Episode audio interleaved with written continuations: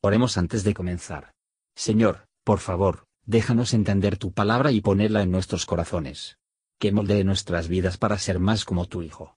En el nombre de Jesús preguntamos. Amén. Capítulo 23 Y dieron aviso a David diciendo, He aquí que los filisteos combaten a Keila y roban las eras. Y David consultó a Jehová diciendo, ¿Iré a herir a estos filisteos? Y Jehová respondió a David, Ve, hiere a los filisteos y libra a Keila. Mas los que estaban con David le dijeron, He aquí que nosotros aquí en Judá estamos con miedo. ¿Cuánto más si fuéremos a Keila contra el ejército de los filisteos? Entonces David volvió a consultar a Jehová. Y Jehová le respondió y dijo, Levántate, desciende a Keila, que yo entregaré en tus manos a los filisteos. Partióse pues David con sus hombres a Keila, y peleó contra los filisteos, y trajo antecogidos sus ganados, e hiriólos con grande estrago, y libró David a los de Keila. Y aconteció que huyendo Abiatar hijo de Ahimelech a David, a Keila, vino también con él el ephod. Y fue dicho a Saúl que David había venido a Keila. Entonces dijo Saúl, Dios lo ha traído a mis manos, porque él está encerrado, habiéndose metido en ciudad con puertas y cerraduras. Y convocó Saúl todo el pueblo a la batalla para descender a Keila y poner cerco a David y a los suyos. Mas entendiendo David que Saúl ideaba el mal contra él, dijo a Abiatar sacerdote, Trae el ephod. Y dijo David, Jehová Dios de Israel, tu siervo tiene entendido que Saúl trata de venir contra Keila, a destruir la ciudad por causa mía. ¿Me entregarán los vecinos de Keila en sus manos? ¿Descenderá Saúl como tu siervo tiene oído? Jehová Dios de Israel, ruégote que lo declares a tu siervo. Y Jehová dijo, Sí, descenderá. Dijo luego David, ¿Me entregarán los vecinos de Keila a mí y a mis hombres en manos de Saúl? Y Jehová respondió, Te entregarán. David entonces se levantó con sus hombres, que eran como seiscientos, y saliéronse de Keila, y fuéronse de una parte a otra. Y vino la nueva a Saúl de cómo David se había escapado de Keila, y dejó de salir. Y David se estaba en el desierto en peñas, y habitaba en un monte en el desierto de Sif, y buscábalo Saúl todos los días, mas Dios no lo entregó en sus manos. Viendo pues David que Saúl había salido en busca de su alma, estábase él en el bosque en el desierto de Sif. Entonces se levantó Jonatán, hijo de Saúl, y vino a David en el bosque, y confortó su mano en Dios. Y díjole, No temas, que no te hallará la mano de Saúl mi padre, y tú reinarás sobre Israel, y yo seré segundo después de ti. Y aun Saúl mi padre así lo sabe. Y entrambos hicieron alianza delante de Jehová.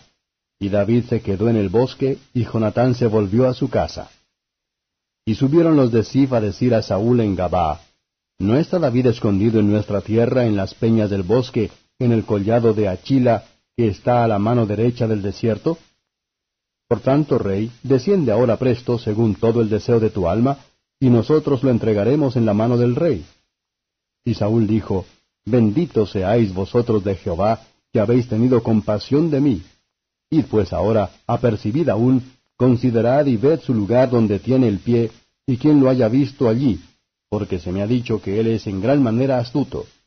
Considerad pues y ved todos los escondrijos donde se oculta, y volved a mí con la certidumbre, y yo iré con vosotros. Que si él estuviera en la tierra, yo le buscaré entre todos los millares de Judá. Y ellos se levantaron y se fueron a Sif delante de Saúl. Mas David y su gente estaban en el desierto de Maón, en la llanura que está a la diestra del desierto. Y partióse Saúl con su gente a buscarlo, pero fue dado aviso a David, y descendió a la peña y quedóse en el desierto de Maón, lo cual, como Saúl oyó, siguió a David al desierto de Maón.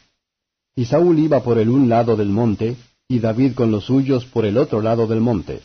Y dábase priesa a David para ir delante de Saúl, mas Saúl y los suyos habían encerrado a David y a su gente para tomarlos. Entonces vino un mensajero a Saúl diciendo, Ven luego, porque los filisteos han hecho una irrupción en el país. Volvióse por tanto Saúl de perseguir a David, y partió contra los filisteos.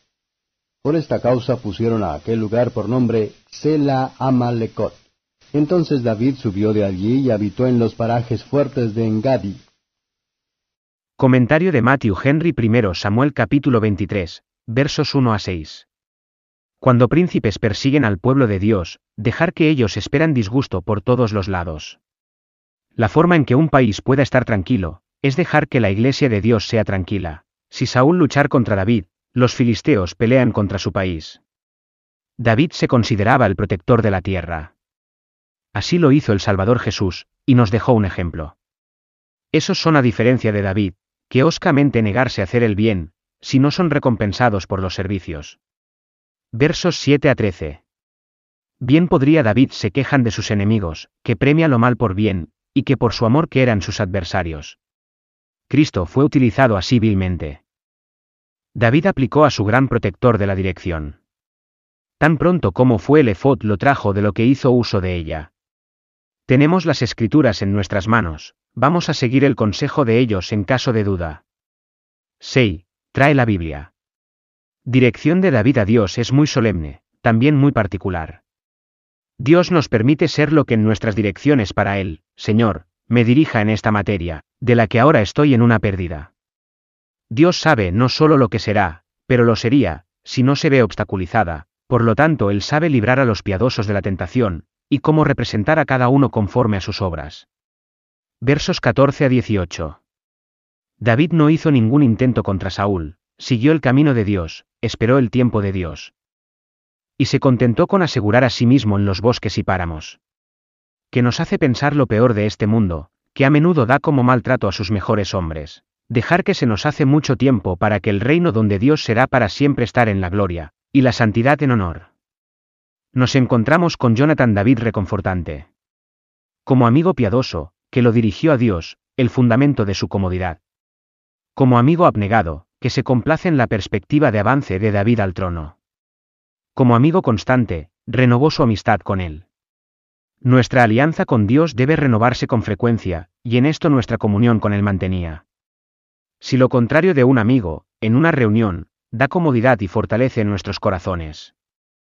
Lo que no se puede esperar de los apoyos continuos y poderoso amor del Salvador de los pecadores, el amigo pactado de los creyentes, versos 19 a 29 en medio de su mal, Saúl afectados a hablar el lenguaje de la piedad.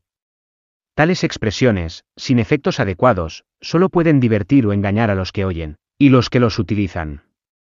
Esta montaña era un emblema de la divina providencia que viene entre David y el destructor.